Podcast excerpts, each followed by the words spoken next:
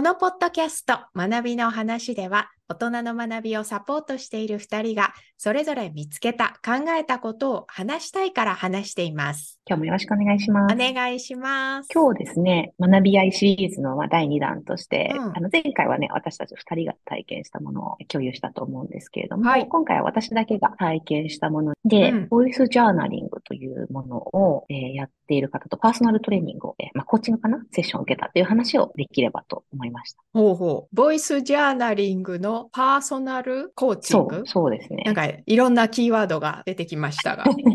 そうなんですよね。私もなんかあんまりそもそも分かってなくって、多分声優さんとか、そういう声を仕事で使ってらっしゃる方のトレーニングとかのプロの方で、その方が多分そのコーチングを後で学ばれて、声という一人一人の人間が持っているものと、まあ、可能性を引き出すみたいな手段として使うコーチングを使って、多分このメニューを作り出したんだと思うんですね。うんでそれをけどやってみようって思ったの最大の理由は、友人がやってよかったって言っていて、うん。まあ、ポッドキャストもやっている人でうん、コーチでもあり、っていう友達だったんですよね。まあ、お友達がそれを経験しておすすめしてたっていうようなことですけど、ともこさん自身がそれを受けてみようというところまで興味をそそられたポイントっていうのはどこにあるんですか？そうですね。ま、あの、多分、ボイスってところに結構惹かれていてう、ん、ボイスっていうのは声のこと？そうですね。うん。声というものに向き合う時間っていうのが面白そうだなと思っていて、でそれを思った理由の一つは、私あの、3人でやっているポッドキャスト仲間の、えーお友達で声の特性とかを、まあ、診断みたいのをしてくれて、うん。アドバイスみたいなことをしてくれる人と4人でお話ししたことがあって、うん。でその時に私この3人それぞれの声から伝わってくる個性というかキャラというかうん、それについてこうフィードバックをもらった時に、はい声っていろいろあるんだな、みたいな、その声が醸し出す雰囲気とか、うん。で、それもしかも決まった一つだけじゃなくて、レンジがあって、意識すればそれがもっとカラフルになんか印象づけるあかな、みたいに思ったのがあったので、うん。ちょっとその声に対する興味を具体的に持ってたんですよね、もともと。で、二つ目は、そのシェアしてた彼が言ってたんですけど、英語で仕事をしている関係で、うん。やっぱ日本語で醸し出すインプレッションと、英語だとちょっと違ったりするっていう話も聞いたから、そこもっと深掘りたいみたいなことを彼が言っていて、うん。私も実はそれすごく気になっていて、うん。自覚があるんですよね。日本語で話す時の自分のキャラとう、ん。英語で話すとか、そういう環境にいる時の自分のキャラってなんか違うなと思っていて、で、いろんな理由で違うんだと思うんですけど、多分一つは、まあ、声もあると思うんですよ。でそういうのもちょっと話したいなっていうのも思ってっていう二つですかね。うんもともとご自身の声の特性っていうものに興味もあって、うんで、うんさらに今回は新しく日本語と英語のご自身の声ってどう違うのかなっていうのを他の人に聞いてもらっうんうんて診断を受けるみたいなことでしょうかそうね。ですね。その診断も初めてやってくださった方も4つのタイプだったかな、うん。に分けていて、一般的ななんか声のタイプみたいなのを、そういうご自身が作ったフレームワークを使いながらフィードバックセッションをしていて、今回の方も K さんというんです。K さんのフレームワークというものがあって、まあそれを使うらしいな、みたいなのは少し、あの、事前にイメージはしていたんですよね。なので、あの、フィードバックって言っても、決めで、あなたはこれっていう感じではなくて、もっとなんか、結構対話ベースで自分の理解を深めていくとか、自分のこう、興味がある方向性を見見つけていくみたいな、コーチング的な会話があるんだろうなっていうのもちょっと思ってたので、前回それが楽しかったから、今回も今度はマンツーマンだし、深くやれるかなって思ったりしたんですよね。なるほど。じゃあ、声っていうものをきっかけうん。に何かご自身について新しく気づく機会になるかなっていうことなんでしょうかね。うんうん、そうですね。実際やってみてどうだったんですか？あの、あっという間に1時間が終わったんですけれども、うん一番最初の印象としては、ボイトレをされていたとか、そういうプロフィールが事前に頭の中にあったこともあって、うん声そのものに対する対話をもっとするのかなと勝手に思ってたんだなっていう自分があって、うんうん終わってみたらコーチングセッションだった。みたいな感想なんですよね。声というものが本当にあくまできっかけで、気づいたらなんかすごくその時に必要な振り返りというか、かつあんまり具体的にこう話すテーマがすごくないんだけれども、なんか終わった後に振り返った時に、うん、ああ、あれ今話しといて、向き合っといてよかったなみたいな思うことが終わったらできてたっていうのが、ちょっと想定外というか、うん、ね、やっぱコーチングの印象を受けたって感じですかね。あの、声に関してももちろん学びはあったんですけど。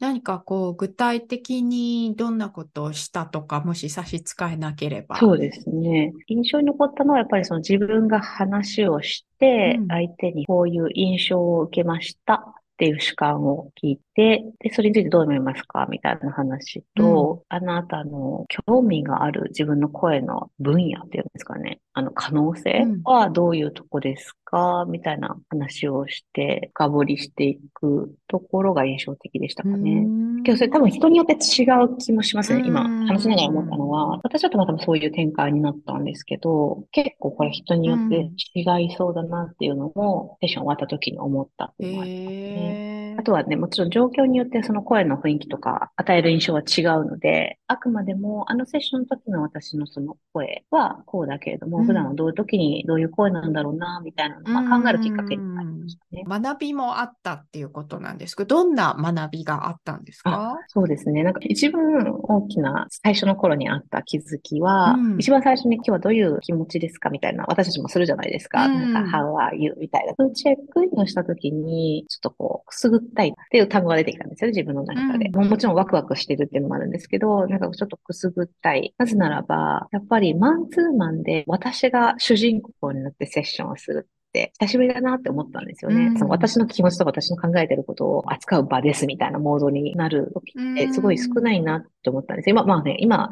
エミさん聞いてくださってますけど、私が体験したことを。けど、それ、あんまないじゃないですか。わかんないですけど、学びを届ける側の人間としては、あんまりないなと思ったんですね。なので、アジェンダも何もなく、あなたが考えてることを今日は一緒に扱いましょうみたいなのって、自分もやるけど、されるの久しぶりだなって思ったっていうのが意外と新鮮な学びだったんですよね。まな板の上に乗せられた感じね、あ、そうそうそう、だからくすぐったいというかね。いやー、どうもどうも聞いてくれてありがとうございますみたいな。じゃあ、コーチングを受ける人の体験がね、うんうんうん、できたっていうところでしょうかね。そうですね。まあ、それが結局なんかその時のセッションの私はテーマみたいになったんですけど、最終的には。うん、自分を主人公にする時間みたいなこととか、うん、そういうことに意識をちょっと向けるみたいなことをこう、最終的には話していたんですけど、うん、なんかその最初のサインがそのチェックインの時にもあったなと思います、ね、けどなんか想像しないじゃないですか。そうやってなんかボイスのなんかやろうって思っていって、最終的には私はもう少し自分のことを中心に考える時間を取った方がいいなみたいなこうテイクアウェイになるって、あんまり入り口の時点で私は想定してなかったので、なんかこう自己認識が深まるみたいな、そのぐらい思ってたんですよね。自分の声はこうで、自分の声のレンジは、パターンはこうだから、こういうことをやるとこういう違う印象が与えられるよ、みたいな、そういうちょっともう少しテクニカルなところに意識があったので、意外とあの声は本当にあくまでも導入部分でコーチング受けたな、みたいな、ね、なるほどな。うちの受講生でもみんながみんなじゃないですけど、うん、なんかそういう着地になる場合がありますね。うん、英語がきっかけで来るんだけれども、なんかすごく自分を見つめて、もちろんそれはその方がもともと持ってるリフレクションの力が高い場合だと思うんですけど、うん、ある程度英語のどういう勉強をしていくのかとか、どこが足りないとかを言われるってことは想定していたけど、こんな話になるとは思いませんでしたっていう最後ね、なんかそういうふうにおっしゃる方もいらっしゃるので、なんとなくそのボイスがきっかけなんだけれど、もっと違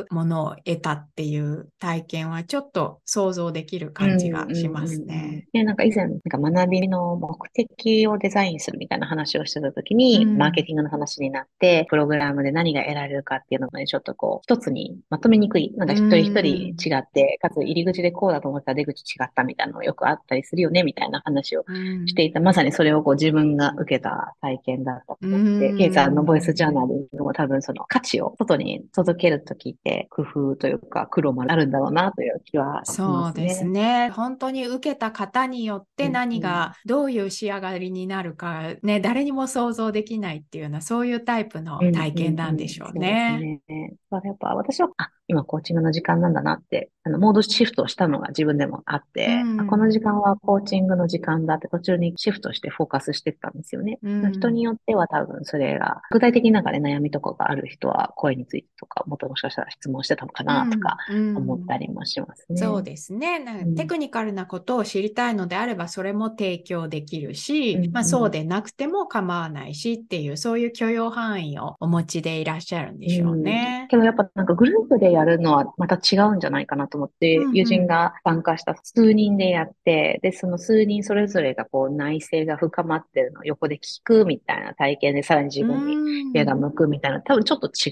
うと思うんですよね。一対一でやるのと。なので、そういう一人の違いはもちろんなんですけど、そのパーソナルなのかグループなのかでも、なんか違いそうだなという気はありそうまですすねね。。まあ、いずれにしても1対1は贅沢な時間でしょうね。そうそう。いや、すごい贅沢でしたね。いや、けど、楽しかったですし。で、さっきあの、お伝えしたまな板の上になったような、ちょっと細ばい気持ちみたいなのうんが気づきの一つ目だったんですけど、んもう一つの気づきとしては、再確認ですかね。うん、やっぱり声っていうのは、深いなって思ったっていうえーのが、深い。あの、以前、その声に対して考えるきっかけがあった場所では、なんか4タイプに分けられた気がするんですね。うんもっとなんかシンプルだった気がするんです。あの、うん分け方のフレームワークが。だけれども、あの、今回のフレームワークはもうちょっとなんか複雑っていうんですかね。えーとうん4証言の中にもそれぞれ分かれてる、まあ、8ぐらいタイプがあって、かつその8の中にも形容詞がいくつか一つ一つのところに入っているので、その形容詞の選び方によってもちょっとなんかトーンが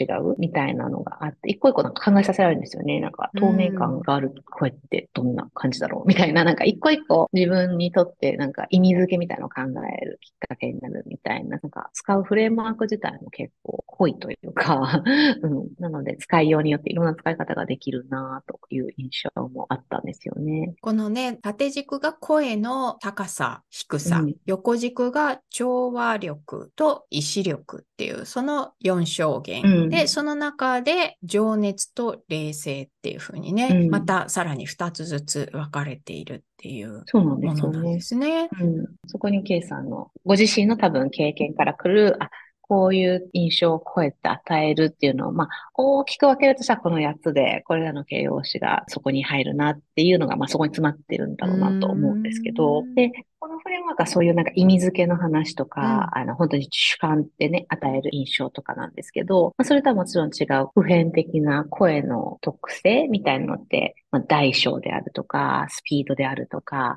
間の使い方とか、リズムとかですね、あと工程とか、いくつかあっで、あとなんか響きっていう単語もあの教えてもらって、あ、響きっていうのも、まあ、声のその性質の一つとしてあるんだな、みたいな。教えていただいて思ったんですけど、まあ、それらの、まあ、細かい多分組み合わせの影響で、そのカテゴリーっていうのがまあ決まるんだろうなっていう、ざっくり8個あるんだけれども、多分その背景にはテクニカルな要因の掛け合わせみたいのがあるんだろうなと思ったりしました。っていう、その声に対する学びもそこの部分が一応あったんですねうん。で、もう一つのことは、やっぱ声ってそういうなんかその、いくつもの要素の、まあ、掛け合わせで声というものが出るとしたら、なんかすごく固有なものだなって思ったっていうのが一つありますね。ケイさんも言ってたのは、やっぱりその具合が悪かったりするとか、イライラしたりすると声に出るっていうのはすごく確かにそうだなと思っていて、うんすごく正直なものだな。なんか例えば目が笑ってないとか言うじゃないですか。うんまあ、それと同じように声も結構オーセンティックというか、そういう自分のアイデンティティの一つなんだなというのを思いましたね。もちろんその意識的に、例えば私が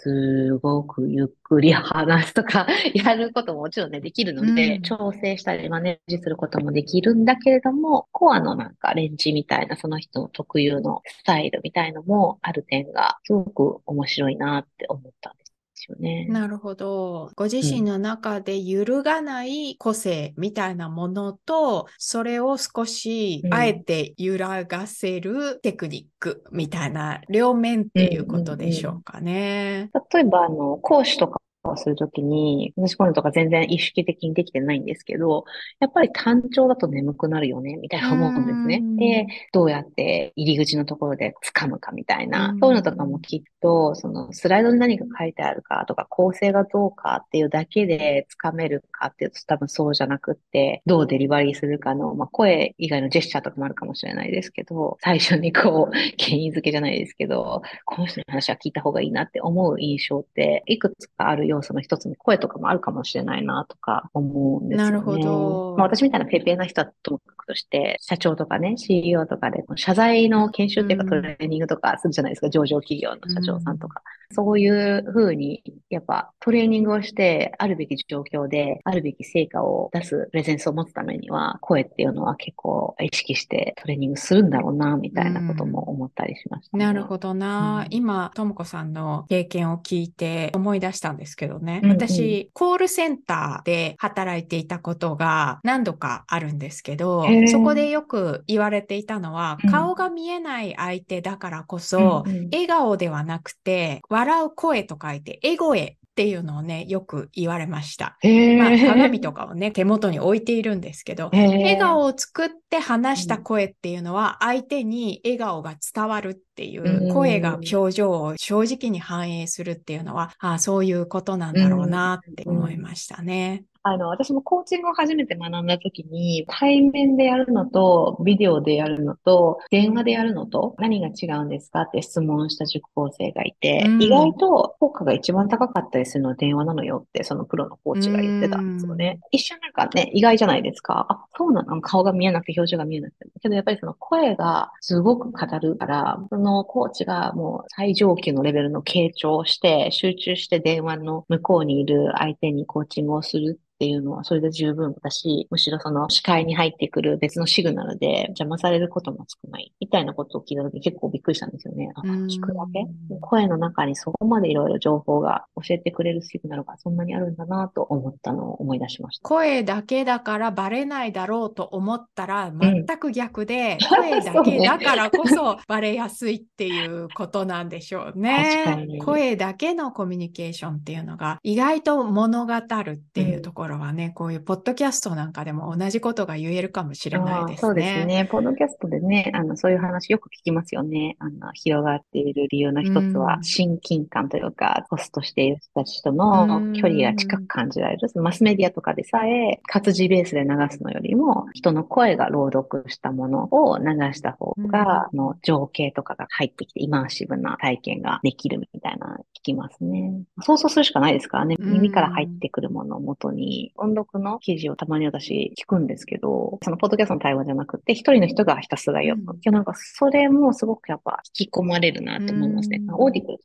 そんな感じなのかな。ミシェル・オバマがね、本人の声で事前読んでた時は結構私は引き込まれるな、パワフルだったなとは。脳的には聴力としての信号と合わせて、やはり想像力を働かせたり、うんうん、映像がないからこそ頭の中で映像を動かすっていうことに脳のいろんな領域が活性化されて、より理解が深まったり、記憶に残りやすくなったりっていうこともあるのかもしれないですね。うんうん、あと、声の相性っていうんですかね。なんか自分の耳と飛んでくる声の相性ってあるのかなってちょっと今聞いてて思って、たまにあるんですよね。聞いたときに、なんか、何度も聞きたい声じゃないなって私が思ってしまう声って、あえて、そういう時はもしかしたら相性があるのかなって、うん、他の人にとっては全然そうじゃないけど、自分が苦手とかもあるのかな、うん、みたいなことを今話してちょっと思いました、ね、なるほどね。まあそのあたりが、そのもともと持っているものだけではなくて、テクニックで多少左右できる部分なので、より多くの人に合わせていこうと思えば、そういうテクニックである種補ったりっていうこともね、可能なのかもしれないですね。そうですね。アメリカの大企業のエグゼクティブクラス